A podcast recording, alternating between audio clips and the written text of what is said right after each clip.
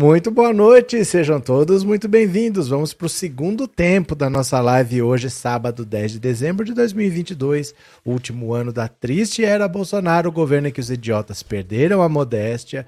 E vamos falar de Carla Zambelli. A Carla Zambelli está pronta para ser jogada pela janela, porque ela só atrapalha. Ela atrapalha o bolsonarismo, ela atrapalha a ala mais política do PL que quer, quer se aliar. O Centrão não é contra ninguém o Centrão só tem uma política, que é dinheiro. É cargo, é estatal, é ministério, é secretaria. Eles nunca são oposição a ninguém. E eles não têm vocação para isso, para ficar comprando briga com o STF, para comprar briga com o TSE, comprar briga com o Chantão, pedir anulação de eleição, nada. Eles não querem isso, mas a Carla Zambelli não entende. Ela só sabe ser radical e já tomou até um esporro no jantar do Bolsonaro, que foi muito agressivo e ela saiu chorando. Eles acham que a Carla Zambelli, assim que tiver oportunidade, isso demora. Daqui dois anos ainda, ela pode sair antes da eleição municipal, que chama janela de partidária. Aí você pode mudar de partido sem perder o mandato. Mas talvez o PL acabe expulsando ela, porque ela não vai se moderar. Então o bolsonarismo ele vai ser isolado pela própria direita. Não é nem a esquerda que vai isolar o bolsonarismo, porque a esquerda não tem tamanho para isso. A esquerda é pequena. Mas para a direita, o bolsonarismo atrapalha e contamina. Porque se deixar, daqui a pouco toda a direita vira bolsonarista e esses políticos tradicionais que estão lá há muito tempo vão ser substituídos pelos Alexandre Frotas, pelos Kim Kataguiri, pelos Hélio Negão, pela Zambelli da vida. Então não interessa para eles deixar o osso de lado, né? Eles vão continuar roendo o osso ali, eles não largam de jeito nenhum. Vamos falar também do Xandão. Em Xandão mandou apreender quase 200 caminhões. Ele mandou multar e aprender. Ele tá indo por cima da galera que fechou as rodovias. É aquilo que eu falo, a justiça brasileira, ela tem um tempo dela e a gente já devia estar tá acostumado que ela é lenta. Então, ah, mas já devia estar tá preso. Não, gente, é que leva tempo. Não é assim, ninguém vai preso de uma hora para outra, não. Mas os caminhões foram apreendidos, quase 200 caminhões, e pagando multa multas altíssimas, que não são multas de trânsito, são multas que ele impôs, são multas pesadas. Ele está indo atrás dessa galera. E o Lula convidou a Margarete Menezes para ficar no Ministério da Cultura. Será que ela aceita? Eu vou perguntar para você aqui no WhatsApp no 14 997790615. O que, que você acharia, na sua opinião, se tivesse Margarete Menezes, a cantora, no Ministério da Cultura? Para você é um bom nome? Sim ou não? Você vai me responder aqui no WhatsApp que eu já vou ouvir a sua opinião. Esse é WhatsApp para você mandar mensagem de voz, tá? Manda uma mensagem de voz de 10 a 15 segundos que eu já vou ouvir. E também é a chave Pix do canal. Se você quiser contribuir, esta é a chave Pix. No final eu vou ler suas mensagens, tá bom? Eu vou compartilhar a tela. E bora! Vamos ver a Carla Zambelli que vai ser jogada pela janela. Olha só. O isolamento crescente de Carla Zambelli no partido de Bolsonaro. Eu acho é pouco. Vamos ver aqui, coluna da Bela Megali, olha. Parlamentares do PL veem um isolamento crescente da deputada federal Carla Zambelli no PL. Integrantes do partido, tanto da ala mais moderada quanto da base de Bolsonaro, afirmam que a parlamentar enfrenta resistência do, ó, resistência, ela enfrenta até do clã presidencial, até da família Bolsonaro e de lideranças mais políticas. O presidente do partido, Valdemar da Costa Neto, também fez críticas nos bastidores sobre a postura de Zambelli. Para eles, a bronca que Bolsonaro deu na deputada em um jantar do partido, na semana passada, mostra como o clima está azedo. Eles aventam inclusive a possibilidade de a parlamentar deixar a sigla na próxima janela partidária. A percepção que Zambelli tem mostrado a aliados, no entanto, é diferente. olha a iludida, olha como é iludida. Há interlocutores da, interlocutores da deputada avaliam que ela é alvo de ciúmes por ter sido a candidata à Câmara mais votada por São Paulo e uma das mais votadas do país e alegam que ela tem boa relação com Valdemar. Procurada, Zambelli disse que não iria se manifestar. É?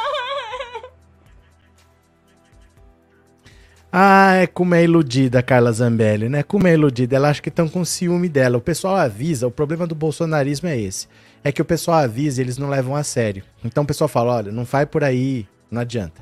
Não passa dos limites, não adianta. Olha, isso aqui dá problema, não adianta. O pessoal tá falando que o Bolsonaro não tá gostando dela, que a parte mais política do PL não tá gostando, que o Valdemar não tá gostando. Ah, não, isso aí é ciúme que tem comigo. Ela já cumpriu sua função, já trouxe votos pro PL. Esses votos já ajudaram a eleger outros candidatos. O PL já fez uma bancada de 99 deputados. Agora ela vai ser jogada pela janela, porque agora ela só atrapalha. Ninguém está disposto a pedir anulação de eleição, ninguém está querendo golpe de Estado, ninguém quer fechar TSS, TF, só ela que não entendeu, né? Cadê? É, Paulo Oliveira, negra forte vozeirão do Nordeste vibrante. Essa é a mulher que realmente nos representa como país. Margarete sensacional. É, Dionísio Zambelli tem algum transtorno. O apelido dela no STF é inimputável. Né? Inimputável é ou criança ou alguém que tem algum problema mental, porque é pessoa que não responde pelo que faz, né? não responde pelos próprios atos. Então, como ela não é criança, para ser inimputável, é só se ela tiver algum parafusinho a menos. Quando falam que é inimputável, aprontou mais uma, já sabe que é da Carla Zambelli, né? Essa Zambelli é uma vergonha para o país, disse Úrsula Calegari. Quem mais aqui? É, Alessandro, galera, like, like, like. Vocês não estão dando like, não? Vergonha, hein? Ó, vou dar uma na cara de vocês aí. Cadê que mais? Boa noite, Alessandro, bem-vindo. Miriam Damares também tem que cair fora, vai voltar para Goiabeira. É que assim, ela pode muito bem ser caçada, ela pode perder um mandato, mas essas coisas demoram. Leva dois, três anos. Então ela vai tomar posse, vai assumir, vai ter o mandato dela. São oito anos. Mas se ela pode ser casada. É que não é de uma hora para outra. Leva um tempo, porque ela vai ser. Vai ter uma acusação aqui, ela tem que se defender tal. É um processo. A justiça eleitoral, ela tem um processo que tem que seguir. Mas ela pode ser caçada sim, né? Cadê? É, Dina, tomara que não seja um faz de conta ministério sem grana. É que assim, Dina, não adianta a gente reclamar antes de começar que esperar para ver. Né? Tem que esperar para ver o que, que vai ser. Não adianta a gente reclamar antes de começar. Vamos esperar? Vamos dar a chance, pelo menos, de começar? Vamos esperar para ver o que acontece, né? Henrique, o PSOL que formou maioria para não participar do governo do PT. Essa esquerda caviar vai ser a primeira a criar problemas para o Lula. Não sei quais são as intenções do PSOL. As de sempre, Henrique. As, as intenções do PSOL são as de sempre. O PSOL é uma dissidência do PT. Então é gente que era do PT e que saiu por divergências. Eles nunca foram parte do governo do PT, nunca. O PT sempre governou o país sem o pessoal, com o pessoal fazendo oposição. Ó, deixa eu mostrar aqui para você, ó. Ó.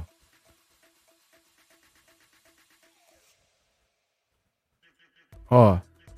Isso aqui é o pessoal. Dá uma olhada, ó. Nenhuma novidade, ó pela anulação das reformas do mensalão. Cadê que mais aqui, ó? Nem mensalão do Lula, nem mensalão do Arruda. Isso aqui é o PSOL. Olha quem era do PSOL. Randolfo Rodrigues, que tem foto até com o Dallagnol. Tirando foto, é... como é que fala? Tietando o Dallagnol. Mas você quer ver? Deixa eu ver se eu acho aqui alguma coisa, alguma faixa aqui, ó. Quer ver? Deixa eu pôr aqui Impeachment.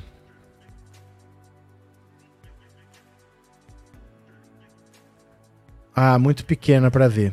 Muito pequena para ver. Umas fotos antigas, né? Muito pequena para ver. Deixa eu ver se eu acho aqui alguma coisa do pessoal. Ó. Dilma sabia. Ó. Cassação de genuíno.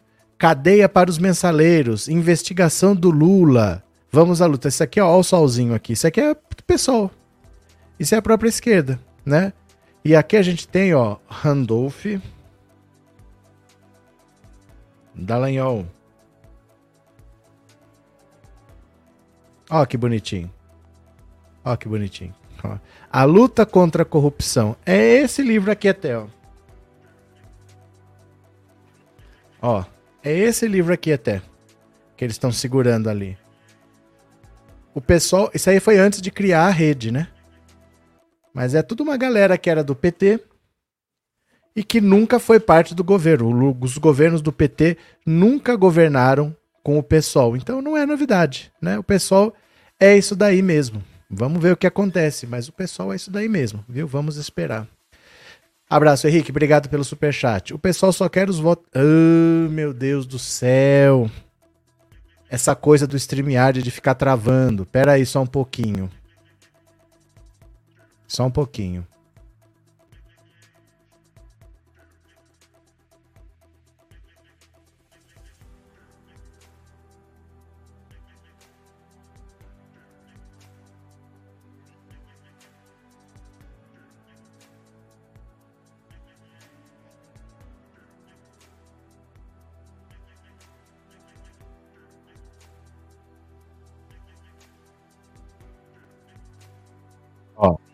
Aí volta com esse negócio aqui.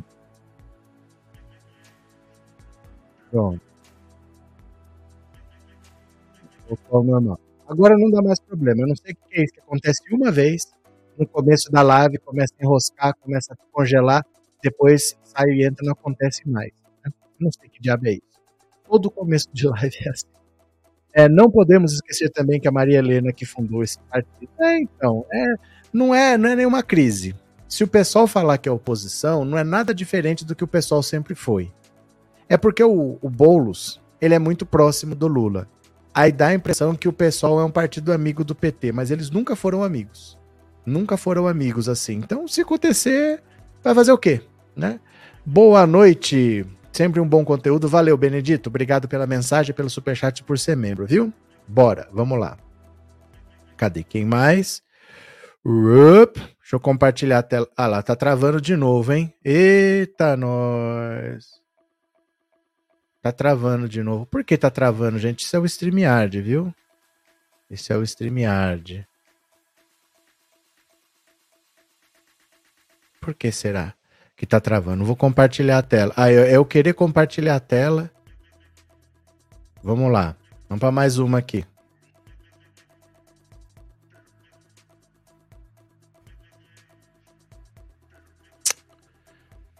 Ai, meu Deus do céu.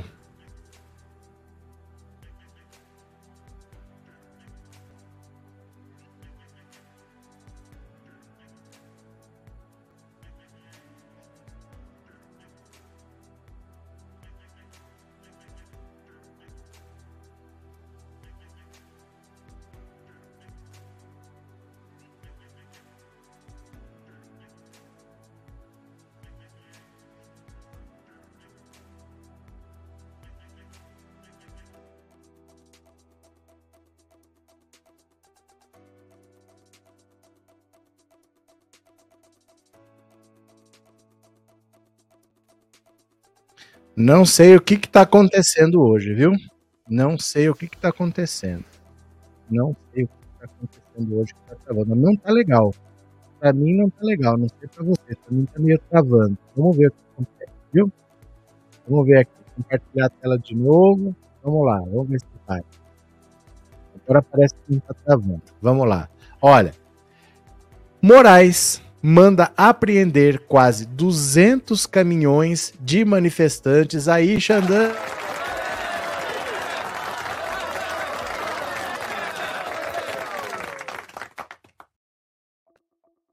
Leiam aqui comigo, ó. O ministro Alexandre de Moraes do STF mandou apreender quase 200 caminhões que participaram de protestos contra o presidente eleito Lula em Cuiabá a ordem consta na mesma decisão que afastou o prefeito de Tapurá, Carlos Capelletti. Proferida na quarta-feira, dia 7, a determinação estabelece ainda multa de 100 mil reais para cada proprietário de caminhão, além de 20 mil por hora para as pessoas físicas envolvidas nos atos. As penalidades chegam a 20 milhões de reais.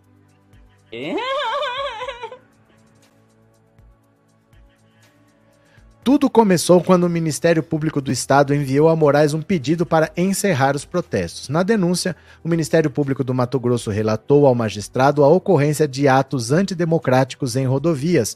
As polícias federal, militar e civil, Moraes solicitou informações detalhadas referentes aos veículos, como placas e a profissão dos proprietários. O recrudescimento dos atos de hostilidade, radicalismo e violência propriamente dita contra pessoas e o patrimônio público e privado, para além da já condenável violência em ambiente virtual, inclusive com a mensagem de insurgência contra as instituições democráticas, em especial contra a autoridade desta corte, decorrente da mobilização por, por redes sociais feitas de forma não espontâneas e concertada por grupos políticos e econômicos determinados, destrecho da decisão de Moraes. Vê, olha, presta atenção.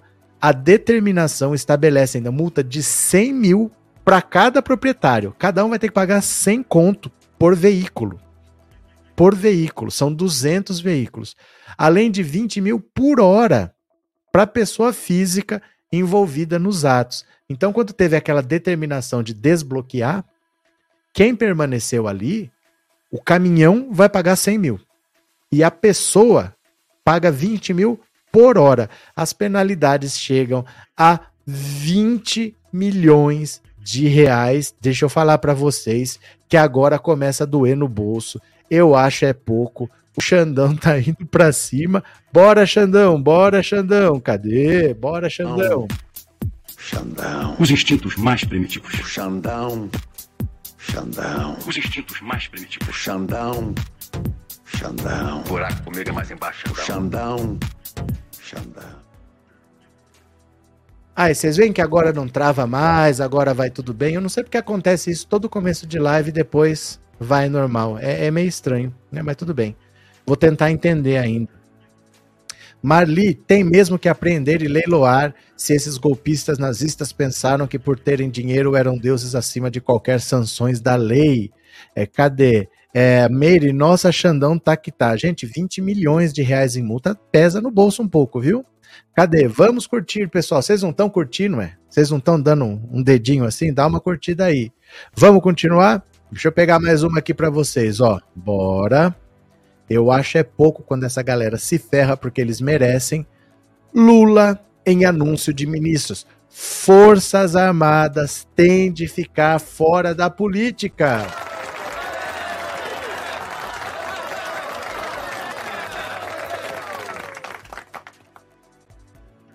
Olha só que o Lulinha está demais, ó.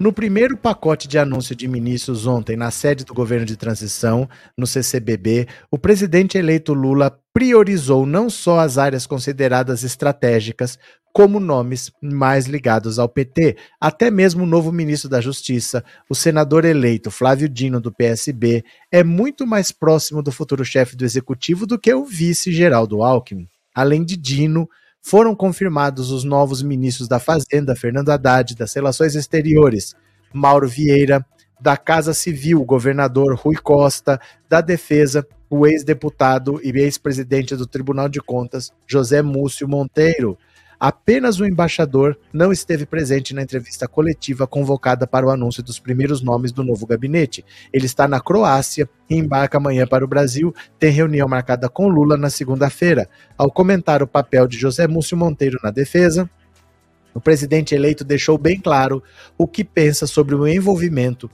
de militares na política. Presta atenção. As Forças Armadas não foram feitas para fazer política para fazer candidatos. Quem quiser ser candidato, que se aposente e se torne candidato, avisou Lula. A principal missão no novo ministro será pacificar a caserna. Entre os anunciados, Fernando Haddad e Rui Costa são quadros históricos do PT. Ex-prefeito de São Paulo e ex-ministro da Educação, Haddad disputou e perdeu a eleição ao governo de São Paulo para o candidato de Bolsonaro, Tarcísio de Freitas. Costa cumpre o final de mandato como governador, preferiu não disputar cargos eletivos em outubro. Ele foi um dos principais coordenadores da campanha de Lula no Nordeste, garantindo a vitória do candidato petista na Bahia, com mais de 70% dos votos. E ainda fez o sucessor, elegendo Jerônimo Rodrigues para o Palácio de Ondina. Vieira e Monteiro foram ministros em governos petistas. O primeiro voltará ao posto de chanceler cargo que ocupou no governo de Dilma. O presidente do TCU, por sua vez, foi ministro de Relações Institucionais no segundo mandato de Lula e é considerado um dos políticos mais hábeis de Brasília. Antes de assumir o comando do, da Corte de Contas, José Múcio Monteiro foi deputado federal por cinco mandatos. Tomei a decisão porque preciso de algumas pessoas comecem a trabalhar para montar o governo e para criar condições para que a nossa estrutura, que começa no dia primeiro, comece a funcionar, explicou o presidente eleito ao justificar os motivos que o levaram a antecipar a divulgação dos ministros previstos para começar apenas depois da diplomação pelo TSE, marcada para segunda, depois de amanhã. Lula informou que no dia seguinte à diplomação anunciará um novo pacote com pelo menos o dobro de nomes. Dessa vez tinha cinco, então ele vai anunciar pelo menos dez.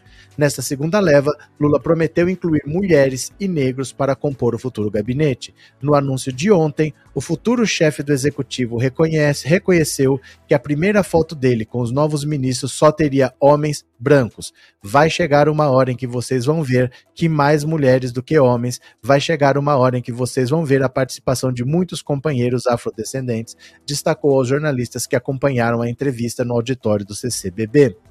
Lula fez questão de marcar diferença entre o que pretende fazer quando assumir o governo e o que encontrará como legado de Bolsonaro. Para ele, o atual governo tem um corpo muito grande e uma cabeça muito pequena e preferiu fazer fanfarronice e pirotecnia. Quando a transição terminar, vamos tentar, na maior seriedade e com a maior sobriedade, apresentar para a sociedade brasileira o que nós encontramos como resultado do atual governo.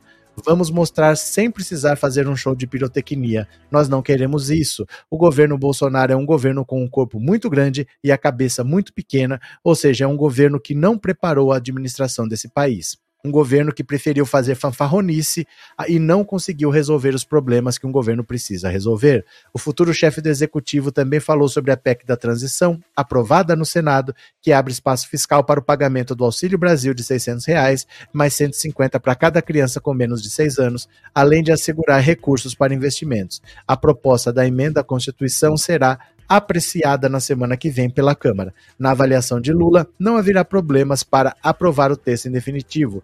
Já ouvi boatos de que a PEC vai ter problema na Câmara dos Deputados. Eu não acredito. Farei quantas conversas forem necessárias para que ela seja aprovada na Câmara como foi aprovada no Senado, enfatizou Lula, reafirmando que a proposta em tramitação não é uma PEC do governo Lula, do futuro governo. É uma PEC do governo Bolsonaro, porque é para resolver o problema do orçamento, acrescentou, se referindo à decisão do Congresso de incluir recursos para que o atual governo honre compromissos e programas que estão sendo afetados com a falta de dinheiro no orçamento para fechar o ano como a farmácia popular, as verbas para merenda escolar e o pagamento de bolsistas do CNPq e CAPES. O julgamento pelo STF da constitucionalidade do chamado orçamento secreto, emendas do relator sem autoria explícita, liberadas sem transparência, também foi abordado. Ele disse que esse assunto já estava na Suprema Corte antes das eleições, antes de ser presidente, e se está na Suprema Corte, eles vão pautar. Não tenho nenhum poder de interferência para decidir quando e como vão votar.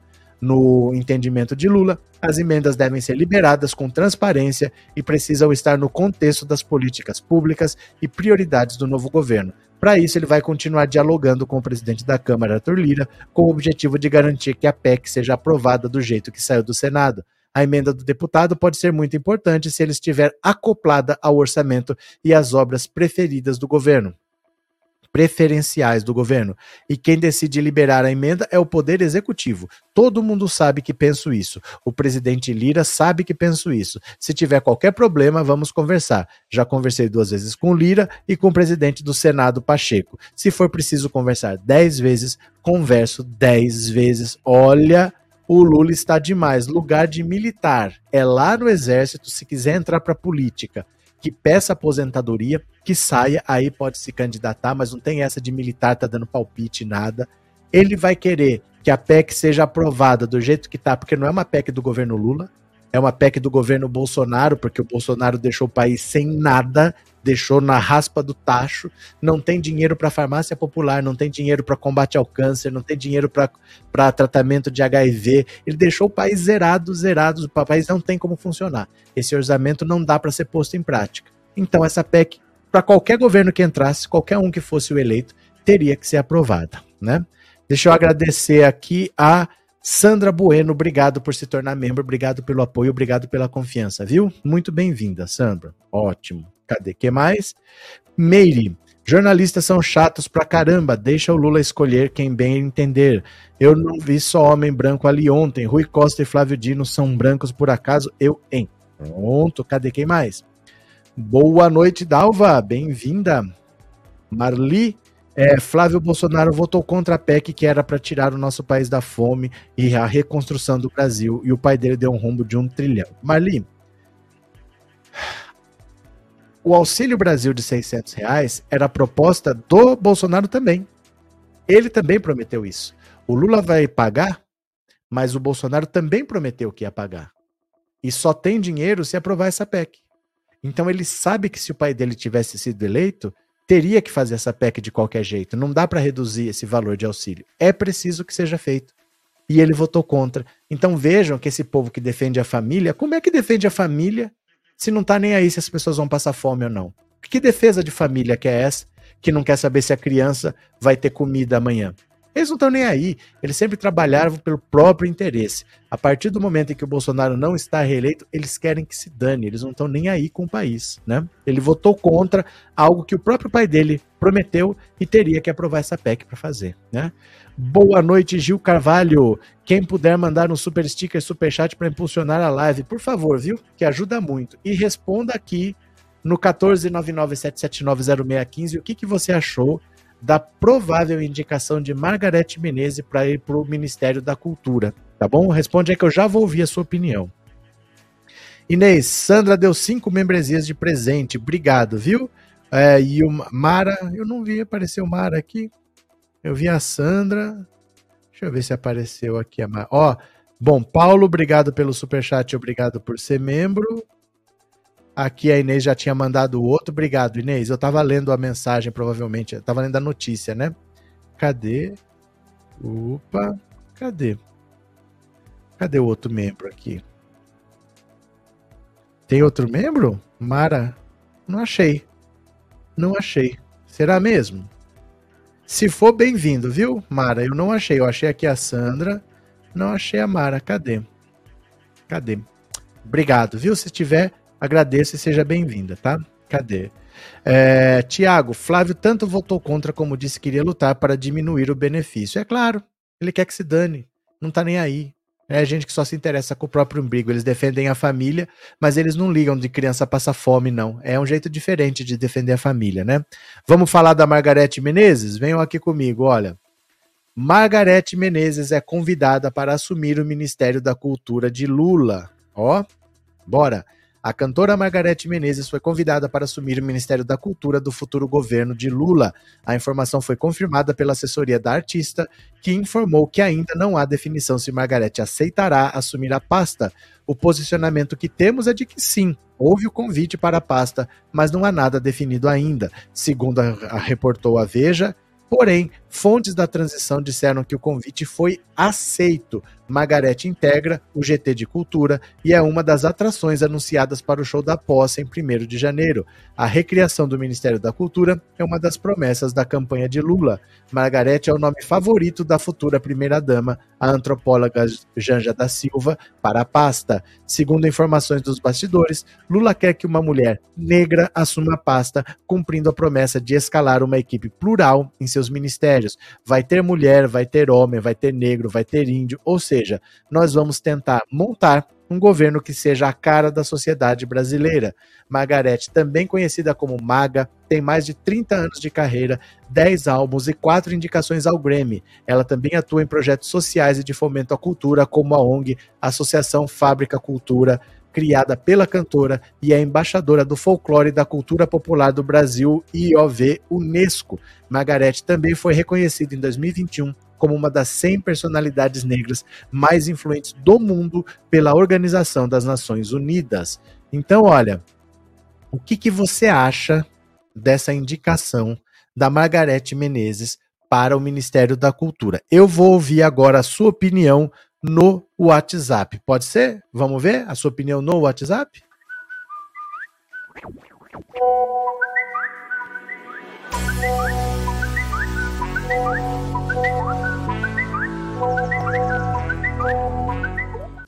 Então vamos lá, é 14997790615.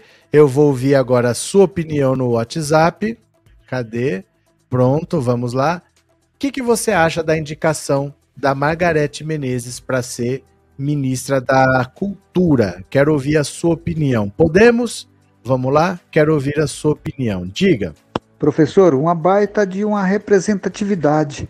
É uma mulher nordestina, negra, homossexual e é artista e sabe do que se fala. É uma cantora também. Então achei muito interessante. Divino Magalhães Filho, Itapuranga, Goiás. Valeu. Boa noite, professor Roberto. Aqui é Guia Martins, do Rio de Janeiro. Professor, vamos esperar. Eu acho que ela, é, o Lula quer fazer um carinho pro pessoal da Bahia, que votou muito nele. Ela é uma pessoa discreta. Eu acho que vamos torcer, né? Valeu, Guia. Boa noite, professor Jurandir Fortalecerá. Muito bom um artista é, estar na frente da, da pasta da cultura. Muito bom para a sociedade. Muito obrigado. Fala, professor Danilo de Pirassununga. Bom, eu acho que a Margarete Menezes é um bom nome. Só que assim, eu não vi ela, né, participando da campanha, ela dando a cara a tapa, não. Mas eu acho que vai ser um bom nome, sim. Valeu, professor. Abraço. Valeu. Boa noite, professor. Seja bem-vindo. Olha, eu acho que a Margarete Menezes é boa. É bom representante, só que a gente tem que saber, né? Porque é, diferente a atuação dela de agora com a, com a ministra, né? Boa noite. Valeu, obrigado. Quem mais aqui? Opa. Cadê? Aqui. Boa noite, Roberto Cardoso. Aqui é Expedito de Juazeiro da Bahia. Diga. Rapaz, é, é bom colocar, né? Ou ela ou então a Daniela Merkel são pessoas que são do meio e esperar que elas façam um bom, uma boa administração, um bom ministério. Um abraço. Outro. Olá, boa noite a todos. Fátima, Rio de Janeiro. Excelente escolha. Margarete, como ministra da Cultura. Sempre foi uma lutadora, uma guerreira, apesar de estar fora do eixo Rio e São Paulo, excelente pessoa e realmente muito comprometida com a causa. Valeu. E o melhor, além de competente, a mulher e negra. Valeu. Boa noite, professor. Aqui é Reinaldo Matias de Floresta Azul, Diga. na Bahia. Concordo plenamente com o convite, tenho certeza que a Margarete o aceitará. Boa noite. Valeu, boa noite. Prontinho, meu povo. Obrigado pela participação de vocês, viu? Enriquece demais. Gosto muito de ouvir a, a opinião de vocês. Muito obrigado, viu? Cadê que mais? Dionísia, não só ela, mas qualquer uma que Lula indicasse. Então, pronto. Cadê quem mais aqui? Denilson, conheço o trabalho como cantora, mas não conhecia o currículo que foi apresentado na reportagem. Depois de ver, vejo que foi uma ótima escolha. Pois é, ninguém sabia que ela era considerada, por exemplo, uma das 100 personalidades negras mais influentes do mundo, reconhecida pela ONU, né? Vamos lá, vamos continuar lendo aqui mais uma notícia. Bora comigo? Olha, Novo ministro da Justiça, Flávio Dino, buscará diálogo com policiais. Gente, não tem mais notícia de Bolsonaro. Tem gente com medo de golpe, nem tem mais notícia de governo Bolsonaro, só se fala do próximo governo. Anunciado para o comando do Ministério da Justiça e Segurança Pública, o senador eleito Flávio Dino afirmou em diálogo com as Forças Armadas será uma diretriz permanente no novo governo. O presidente Lula disse: proximidade com os policiais. Vou fazer isso. Tenho feito. Governei um estado, conheço a importância das polícias uma das áreas mais sensíveis para Lula, a segurança pública tem muitos integra integrantes alinhados ao presidente Bolsonaro, o que é considerado um aparelhamento das estruturas. A redução dessa proliferação de bolsonarismo é apontada por Dino como uma das prioridades do futuro governo. Ele demonstrou confiança na pacificação das forças e contou já ter feito reuniões com os comandantes das polícias militares dos estados, dos bombeiros, das guardas municipais, além de secretários de segurança pública estaduais, dirigentes de Polícia Rodoviária Federal, entre outros órgãos do setor. Sobre o anúncio da direção da PRF e demais secretarias do Ministério, o futuro ministro ressaltou que pretende levar os nomes para o presidente eleito avaliar. Ele tem a intenção de divulgar a composição antes do Natal. A determinação do presidente Lula é essa: reativar o Sistema Único de Segurança Pública, SUSP. É impossível fazer segurança pública sem os policiais. Segundo Dino, o tema é tão relevante para o futuro chefe do executivo que foi definido logo quem comandará a Polícia Federal, o delegado Andrei Passos. O primeiro nome que eu apresentei foi exatamente o diretor-geral da Polícia Federal, apontado apontando essa sintonia entre a prioridade do presidente Lula com a segurança e a designação de pessoa que comandará uma das corporações federais que cuida da segurança pública. Passos foi o responsável pela segurança do petista durante a campanha eleitoral e se tornou muito próximo dele, integrando inclusive a equipe de transição. Olha, o governo Lula já está acontecendo. Na prática, o governo Lula já está acontecendo. Quem ainda está esperando um golpe que vai cair do céu, sinto muito, mas ninguém mais fala de Bolsonaro, ninguém quer saber o que o Bolsonaro desistiu. O Bolsonaro abriu mão durante quatro anos de ser presidente, não vai ser agora derrotado, faltando 20 dias para acabar o mandato, que alguém vai dar atenção para ele. Rei morto, rei posto. Bolsonaro já é passado. O governo Lula está acontecendo a todo vapor. Flávio o Flávio Dino tomando as decisões dele, o Haddad tomando as decisões dele, a galera tá com a mão na massa. E aí tem gente ainda pensando em golpe. O governo Bolsonaro já acabou. Já acabou, né? É, Luciésio. Flávio Dino tem tudo para botar a justiça justa e certa para funcionar. Cadê quem mais? Meire, eu nunca. Só cuidado com o cacófato, viu? Fala jamais, eu jamais ganho, Meire. Cadê? Pedro também gostaria de saber o que aconteceu, Silvia. Cadê? Vi vários perfis de policiais defendendo o golpe. Ih, adiantou o quê? Adiantou o quê, né? Vânia, boa noite. Achei muito boa a indicação. Beleza. Guia Martins, infelizmente a mídia só fala de Mercury Sangalo e Leite. Margarete é da leva música baiana raiz. É porque assim, sempre você tem a galera raiz que começa a fazer. Aí essa galera é marginalizada. Depois vem uma segunda leva que já não passa o preconceito que aquela primeira leva ajudou a quebrar. E aí esses é que ficam ricos, esses que aparecem. Normalmente essa segunda leva já é menos negra, já é mais dentro da indústria. Então aí aparece o branquinho, o loirinho, é sempre assim. A música baiana hoje, se você olha, é, essa comercial que a gente vê, é bem diferente da origem dela. A mesma coisa o funk o funk da primeira leva do funk, daqueles MCs, né, de eu só quero é ser feliz. Era gente da comunidade que falava de pobreza, que falava da vida deles. Vê o que que virou. Esse pessoal hoje é a maior parte do funk que, que se toca por aí hoje é de São Paulo, nem é do Rio. E é gente que nunca pisou numa comunidade aí. É gente que tem grana, gente que tem é, a gravadora por trás, se é que ainda existe gravadora, né? Mais estruturas montadas, né? Cadê?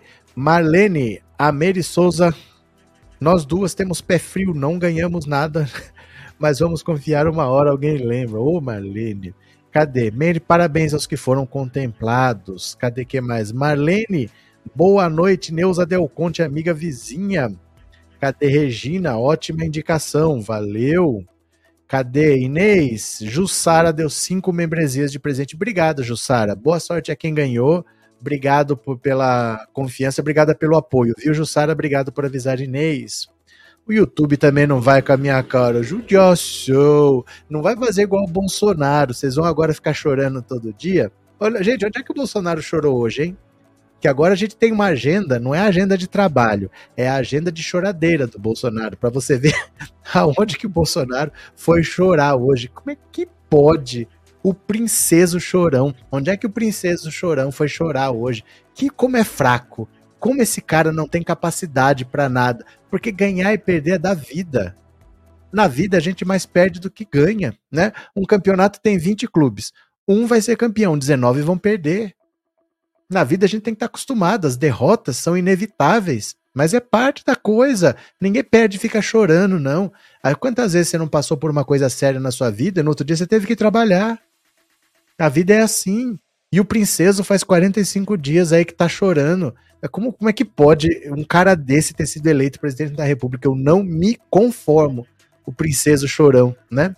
É, Marli, que não cometam o mesmo erro do passado da anistia, por isso que hoje tem essa germinação de extrema direita. Mas é que assim, é, essas coisas não dependem do, do presidente da República, são coisas que são feitas mais no âmbito da justiça, viu? Não é, não dá muito para cobrar do Lula, porque a culpabilidade, a responsabilização de alguém cabe à justiça, não cabe ao presidente da República. Não é o Lula que vai decidir anistiar todo mundo. Normalmente essas coisas vêm do judiciário, viu? Cadê? É, Bozo deve ter dado muito trabalho para os pais dele, velho mimado mesmo. Coitada do Nondina, até morreu já, né? Continuemos. Silvio Almeida deve ser convidado para o Ministério dos Direitos Humanos neste fim de semana. Olha aqui, ó, mais um nome aparecendo. É, o advogado e professor Silvio Almeida é o favorito para ocupar o Ministério dos Direitos Humanos de Lula. Almeida, que desde o início da transição integra o grupo de trabalho justamente relativo aos direitos humanos, tem atuado nos bastidores para que tal favoritismo se concretize. Até quinta, contudo, não havia sido ainda convidado. É provável que seja nesse fim de semana, inclusive para ser oficialmente anunciado já na segunda por Lula para a pasta que está sendo recriada. Ontem, ao apresentar sua primeira leva de ministros, em que a ausência de mulheres e pretos lhe foi cobrada, o presidente eleito se apressou em justificar. Vocês devem estar pensando, presidente Lula, por que não tem mulheres? Por que não tem negros? Vai chegar a hora em que vocês vão ver mais mulheres aqui do que homens e vocês vão ver a participação de companheiros afrodescendentes aqui em pé. Então é o próximo, deve ser ministro dos Direitos Humanos, tá para ser indicado, muito competente, uma pessoa muito capacitada. O nível das pessoas que estão entrando dá até dó se você comparar com o governo Bolsonaro. Pensar que ele está indo para o Ministério dos Direitos Humanos, que era o Ministério da Damares. Damares que, que assim, tem mestrado, mas é mestrado bíblico. Ela mesmo falou. Ela tem mestrado no currículo dela, mas não é mestrado em nenhuma universidade, é mestrado bíblico. Então, olha a diferença de quem tá entrando e de quem tá saindo, né? Até piada. Dona Olinda foi poupada. Amém. O filho é uma vergonha mundial, disse a Mary. Filomena, próxima fase na vida da Zambelli é o divórcio. O marido já não aguenta mais a imbecilidade dela. Será, gente? Eu acho que às vezes a gente pensa com a nossa cabeça e não com a cabeça do outro. Porque a gente não gosta, a gente acha que o outro também não gosta. Mas tá lá, não casou? Será que ela virou assim de um ano pra cá? Ela já, é, já devia ser assim sempre. Então tá casado porque gosta. Gosta, gente. Gosta, gosta, né? Cadê? Marlene, o que dó Bozo e Erisipela que está na perna e na cabeça, ele perdeu o foco. Cadê? Meire, este sim, escolha certeira, professor Silvio Almeida, é show bingo Lulão. É porque assim, o governo Bolsonaro é tão desqualificado que se o Lula pegar o cara da esquina para fazer qualquer coisa, vai parecer o Albert Einstein. Porque cá para nós, olha a educação. Começou com aquele Vélez, que nem português falava. Depois dele veio o Weintraub, que escrevia impressionante com C. Aí depois dele veio o Decotelli, que mentiu no, no currículo. O cara mentiu no currículo, ficou cinco dias ministro e saiu. Depois dele veio o Milton Ribeiro, que foi preso com aquela história da barra de ouro lá no, com os pastores picaretas. E ele disse que a missão dele no Ministério da Educação era espiritual. Ele falou isso, que ele tinha uma missão espiritual no Ministério da Educação. E agora tá um cara lá que eu nem sei quem é. Então o nível do Ministério do Bolsonaro é tão baixo que todo mundo parece que é gênio. Nós vamos ver assim, um. Parece que é uma, uma injeção de oxigênio no governo mas são nomes muito qualificados, sim.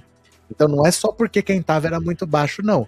Tá acontecendo as duas coisas. É um nível muito baixo que está saindo e é um nível muito alto que está entrando. Tá acontecendo as duas coisas, viu?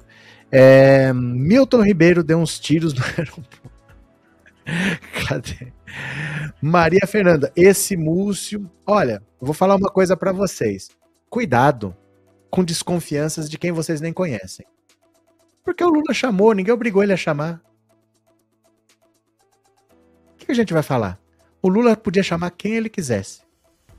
E ele quis chamar esse cara. Eu não conheço. E se eu não conheço, eu não falo.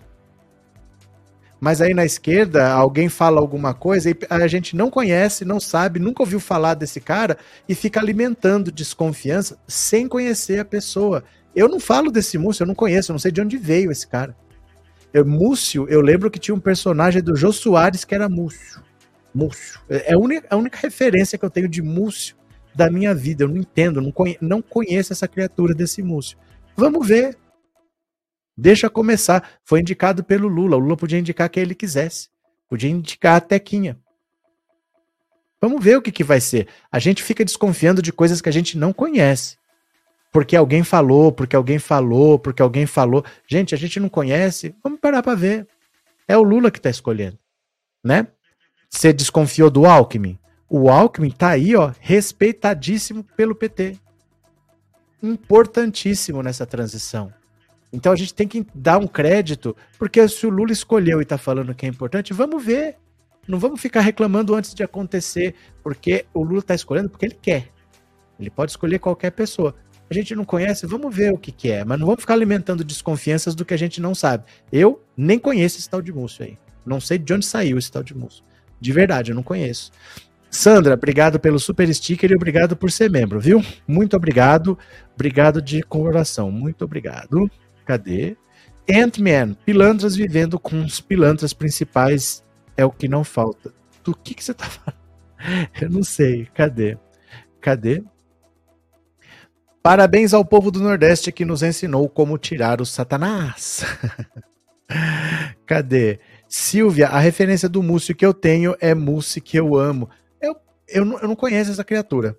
Eu não conheço essa criatura, não tenho ideia do que se trate. Mas o Lula tá escolhendo? Vamos ver. Vamos ver. Vamos ver o que, que é. Sabe por quê? Eu vou falar uma coisa para vocês assim. Montar um ministério parece que é só escolher quem eu quero. Tem vários fatores para você pensar, as indicações dos partidos. O PT mesmo gostaria de ter mais espaço, vai ter menos espaço do que gostaria, porque vai ser necessário trazer União Brasil, vai ser necessário trazer outros partidos, o PSD, eles vão ter que ter o seu ministério aqui ou ali. Eu queria dar educação para fulano, mas esse ministério eu vou dar para aquele, então em compensação eu vou ter que passar esse para cá.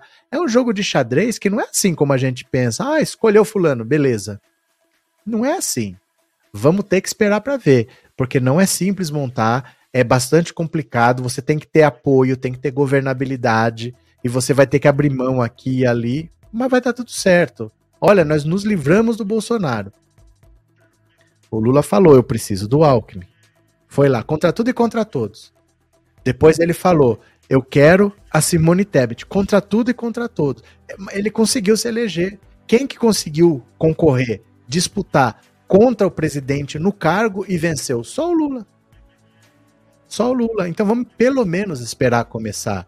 Depois a gente vê o que faz, mas depende sempre do Lula, depende do presidente da República, né? Cadê que mais? É... Esse Múcio já foi ministro do Lula e ele chamou novamente, então deve confiar no cara. Então, eu, eu pessoalmente não conheço, né? Não que ele não seja conhecido.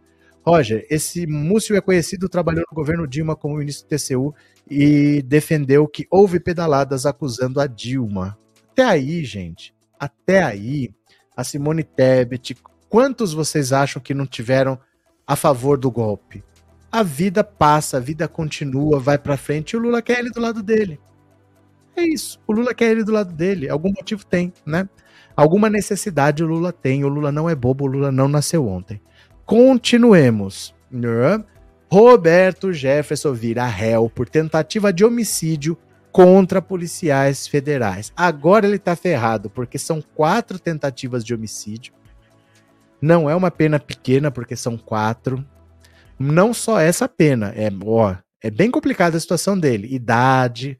A Justiça Federal do Rio tornou réu o ex-deputado federal Roberto Jefferson por tentativa de homicídio contra quatro policiais federais que tentavam cumprir uma ordem de prisão no dia 23 de outubro. A decisão atendeu a uma denúncia proferida pelo Ministério Público Federal. Quanto à imputação dos crimes dolosos contra a vida, não cabe a este juízo tecer considerações aprofundadas sobre o dolo do agente no atual momento processual, para não adentrar no mérito da imputação. Assim, meramente para fins de capitulação do delito, será considerado que houve por parte do investigado ao menos a assunção do risco de resultado morte, caracterizando-se assim a modalidade dolosa para fins de delimitação da competência constitucionalmente atribuída ao tribunal do júri. Encontra-se suficientemente delineada pela acusação a suposta resistência de Roberto Jefferson ao cumprimento da decisão proferida no âmbito do STF, considerando o relato da necessidade de negociação de aproximadamente sete horas após o início da diligência para que fosse executada a ordem de prisão e a busca e apreensão domiciliar. A juíza ainda ressaltou o arsenal do ex-deputado. Os autos do inquérito policial também detalham a quantidade de armas e munições apreendidas na ocasião do flagrante, inclusive aquelas de uso restrito, bem como as que se caracterizam como artefatos explosivos ou adulteradas. O Ministério Público afirmou que Jefferson efetuou 60 tiros de carabina na direção dos policiais que estavam do lado de fora da casa. Alguns atingiram uma casa vizinha onde estavam presentes 16 crianças e 4 adultos. Uma criança teve uma fissura na costela ao tentar se proteger dos disparos. Segundo o órgão, o ex-deputado ainda jogou três granadas adulteradas com prego na direção dos agentes, que não estavam usando coletes à prova de balas. Para o órgão, não houve mortes por circunstâncias alheias à vontade de Jefferson. Roberto Jefferson recebeu a polícia a tiros de fuzil e uma granada e chegou a ferir dois agentes da Polícia Federal no dia 23 de outubro. Segundo investigações, ele teria até 13 armas de fogo em casa, no município de Levi Gaspariano, Rio de Janeiro. No dia do ataque, o bolsonarista teve a prisão domiciliar revogada pelo ministro Alexandre de Moraes, do STF, após notórios e públicos descumprimentos de decisões judiciais. Na semana anterior, o ex-deputado gravou um vídeo atacando a ministra Carmen Lúcia do TSE e, além de proferir diversos xingamentos, chegou a comparar a magistrada a uma prostituta. Desde então, ele está preso em Bangu e de lá dificilmente ele sai. Ele já tem idade avançada, ele tem problemas de saúde bastante sérios, assim, ele não é uma pessoa saudável, ele vai se degradar muito lá dentro, o estado de saúde dele vai se complicar e ele vai pegar uma pena bem pesada. Ele só não matou policiais aí porque porque não aconteceu. Tudo poderia ter, tudo foi feito para que acontecesse. Ele deu um tiro. Tinha uma policial que se chamava Kátia, não me lembro do que, uma agente da Polícia Federal. Ela tomou um tiro no quadril e só não amputou a perna dela porque acertou na arma que estava dentro do coldre e estilhaçou a arma. A pistola dela dentro do coldre foi destruída por um tiro de fuzil que só não acertou a perna dela por mero acaso. Era para ter acertado, ela perder a perna, perder a vida no sangramento, sabe-se lá o que ia acontecer. Ele jogou granada. Para piorar, ele pegou prego com durex, passou em volta assim da granada e jogou para os estilhaços serem pregos que perfuraram os carros daquele jeito lá. Esse cara, ele quis de verdade matar pessoas, quatro, e a situação dele é bem complicada. Ele já estava preso, ele só estava em prisão domiciliar, mas ele já estava preso. Agora ele continua preso e ele vai ser julgado por vários crimes. Ele vai ter resistência à prisão, vai ter um monte de crime que vão jogar nas costas dele. Ele, esse cara tá bem ferrado. Vamos ver o que acontece, né? Sandra, e ainda foram os bolsonaristas no local defender o Bob Jeff, mas o bolsonarismo é isso. Defende bandido. É assim que funciona, né? Boa noite, Malu. Bem-vinda. Puxa uma cadeira, senta mais um pouco. Cadê? É, esse Roberto Jefferson é cachorro morto, disse Inês Furtado. Maria Fernanda, tô cansada de tanta gente louca. Ah, não. Acostume-se. Essas pessoas não vão desaparecer. Essas pessoas estão aí vão conviver, na próxima eleição vão estar tá aí, vão estar tá procurando outro líder, essas pessoas não vão desaparecer. Não, não acho que, ah, não, acabou. Essas pessoas estão na sua família até. Elas não vão desaparecer e elas não vão voltar a ser pessoas normais. Acostume-se. Elas estão aí. Elas estão aí, viu? Cadê? É, Dionísio, imagina se esse cara estivesse solto na posse do Lula. Pois é. Kátia, é Silvia Kátia, ele poderia ter matado muita gente. Ele tentou. Ele não foi competente, mas ele tentou, né? Deixa eu ler aqui mais uma. Opa. Em encontro reservado, Haddad e Lira discutem o orçamento. Ó, Pra quem tá esperando o golpe, gente? O futuro ministro da Economia já tá conversando com Arthur Lira. O novo governo já começou.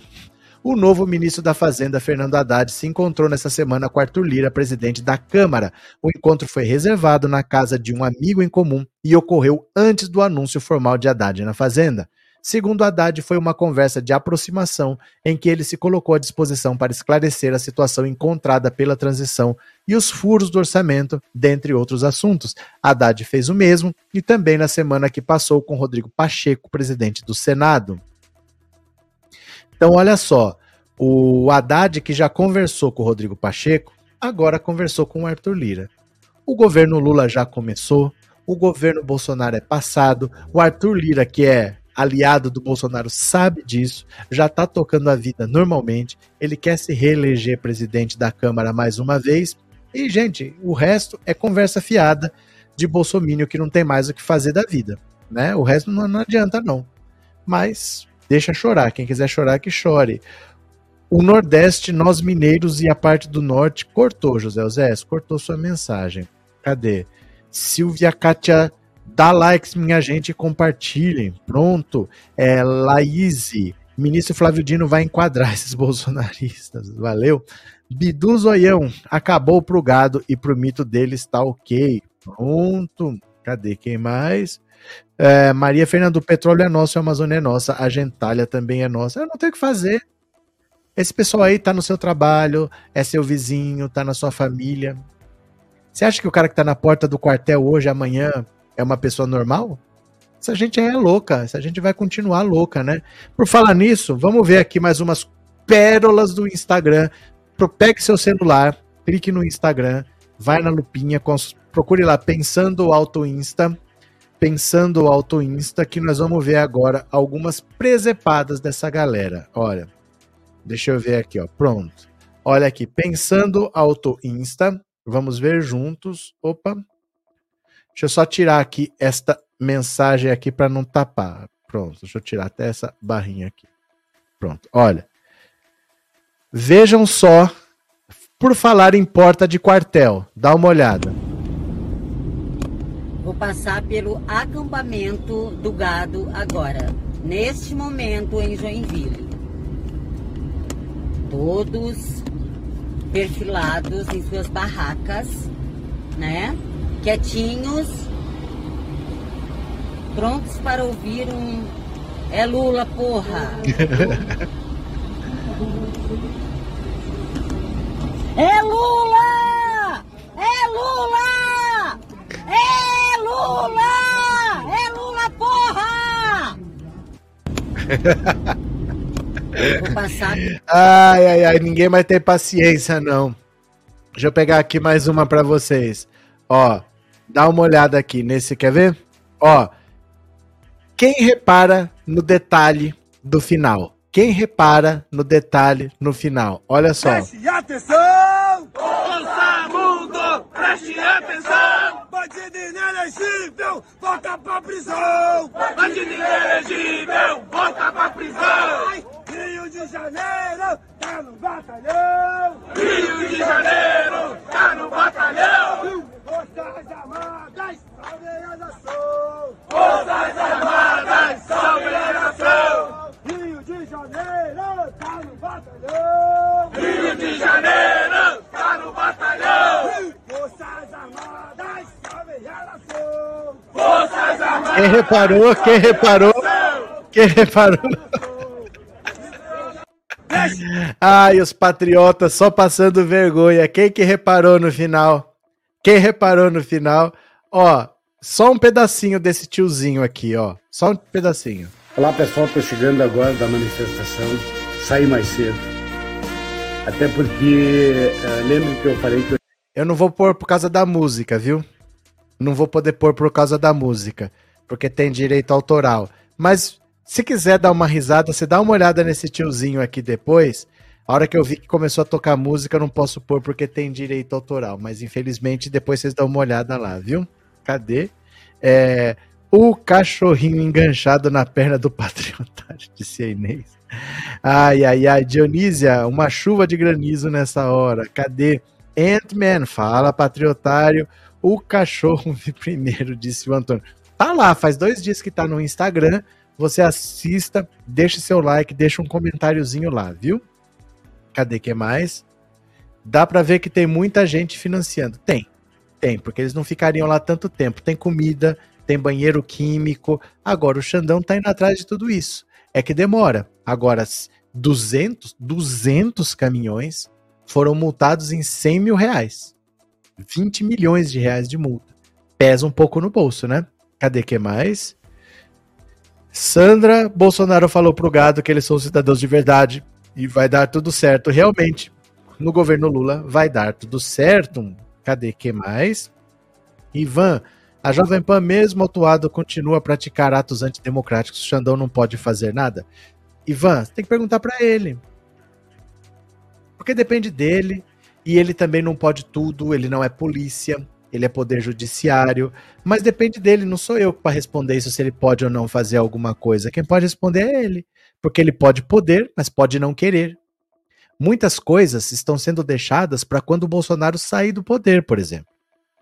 O Carluxo tem um inquérito de rachadinhas que está pronto para qualquer juiz mandar ele para cadeia. Não fazem por quê? Porque vão esperar 20 dias, o Bolsonaro sai da presidência, aí eles podem fazer isso, porque o Bolsonaro pode ir lá, pode inventar de dar indulto para ele. Você entendeu? Então muitas coisas têm a sua conveniência, só quem pode responder é o Xandão. Porque não é simplesmente assim, ah, vou lá, faço não sei o quê. Tem coisas que é melhor esperar 20 dias. Deixa o Bolsonaro perder a caneta de presidente da República. Agora ele não vai mais causar problema? Agora pronto, agora eu faço o que eu quiser. Eu não sei, mas espere. Espere, porque a justiça nunca é assim. Aconteceu ontem, pune hoje. Na justiça brasileira as coisas não são assim. Viu? Cadê? É, Pedro, até esse cachorro tomou não sei o que. Nonato, os líderes serão todos presos. É que, gente, vai chegar. É que vocês têm que se acostumar com o ritmo. O processo que eu tenho do velho da van é de 2020. Tá lá rolando ainda. Já fiz a defesa. Nossa, tá lá. Uma é de 2020 e outra de 2021. Já estamos indo para 2023 de 2020 para 2023. O juiz nem se manifestou ainda. A gente só apresentou a defesa, uma de 2020, outra de 2021. Estamos indo para 2023. Os prazos são esses, viu? Cadê? É, Bolsonaro ser eleito foi um crime, Benedito. Cadê Guilherme Ângela Isabel? Você é de Joinville? Pronto.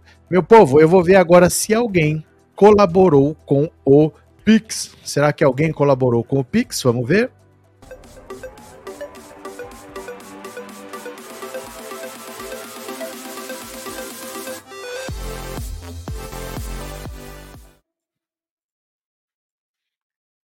Tô entrando aqui no aplicativo, viu?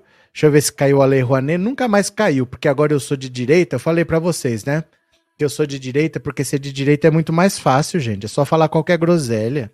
O povo aceita, o povo acha bonito. Pode falar qualquer besteira. O canal cresce rápido, aparece dinheiro. Então é muito melhor ser de direita. Deixa eu falar aqui com. Olha o nome, rapaz. Niemeyer Franco, obrigado pela colaboração, obrigado pelo apoio, viu? Gostei do seu nome, Niemeyer. É homenagem? É, Regina Célia de Oliveira, muito obrigado de coração, Regina Célia. Uh, Valdir Silveira Paim, muito obrigado. Maria da Nóbrega, muito obrigado de coração, Maria. Reinaldo Matias dos Santos, muito obrigado, Reinaldo. Dionísia Cavalcante Dantas, muito obrigado, Dionísia. Célia Regina de Oliveira, muito obrigado, Célia. Celso Macário do Nascimento, obrigado de coração, Celso. É, Rita Cássia Bonfim, muito obrigado. E Suzy Cidreira, ainda sem tempo, volto logo. Valeu, Suzy, obrigado pela colaboração de coração. Muito obrigado. Valeu, meu povo. Amanhã tem mais, a gente conversa mais um pouco. Eu vou parando por aqui. Obrigado a todo mundo que compareceu. Eu ia fazer o um resumo do dia, mas eu me atrapalhei aqui. Eu lembro que eu não posso fechar as abas das notícias. Eu fechei tudo. Eu sou muito lerdo. É 15 dias sem fazer, a gente perde o ritmo, mas amanhã eu faço, tá bom? Beijo grande, obrigado por tudo. Até amanhã e eu já fui. Bom domingo. Tchau, valeu.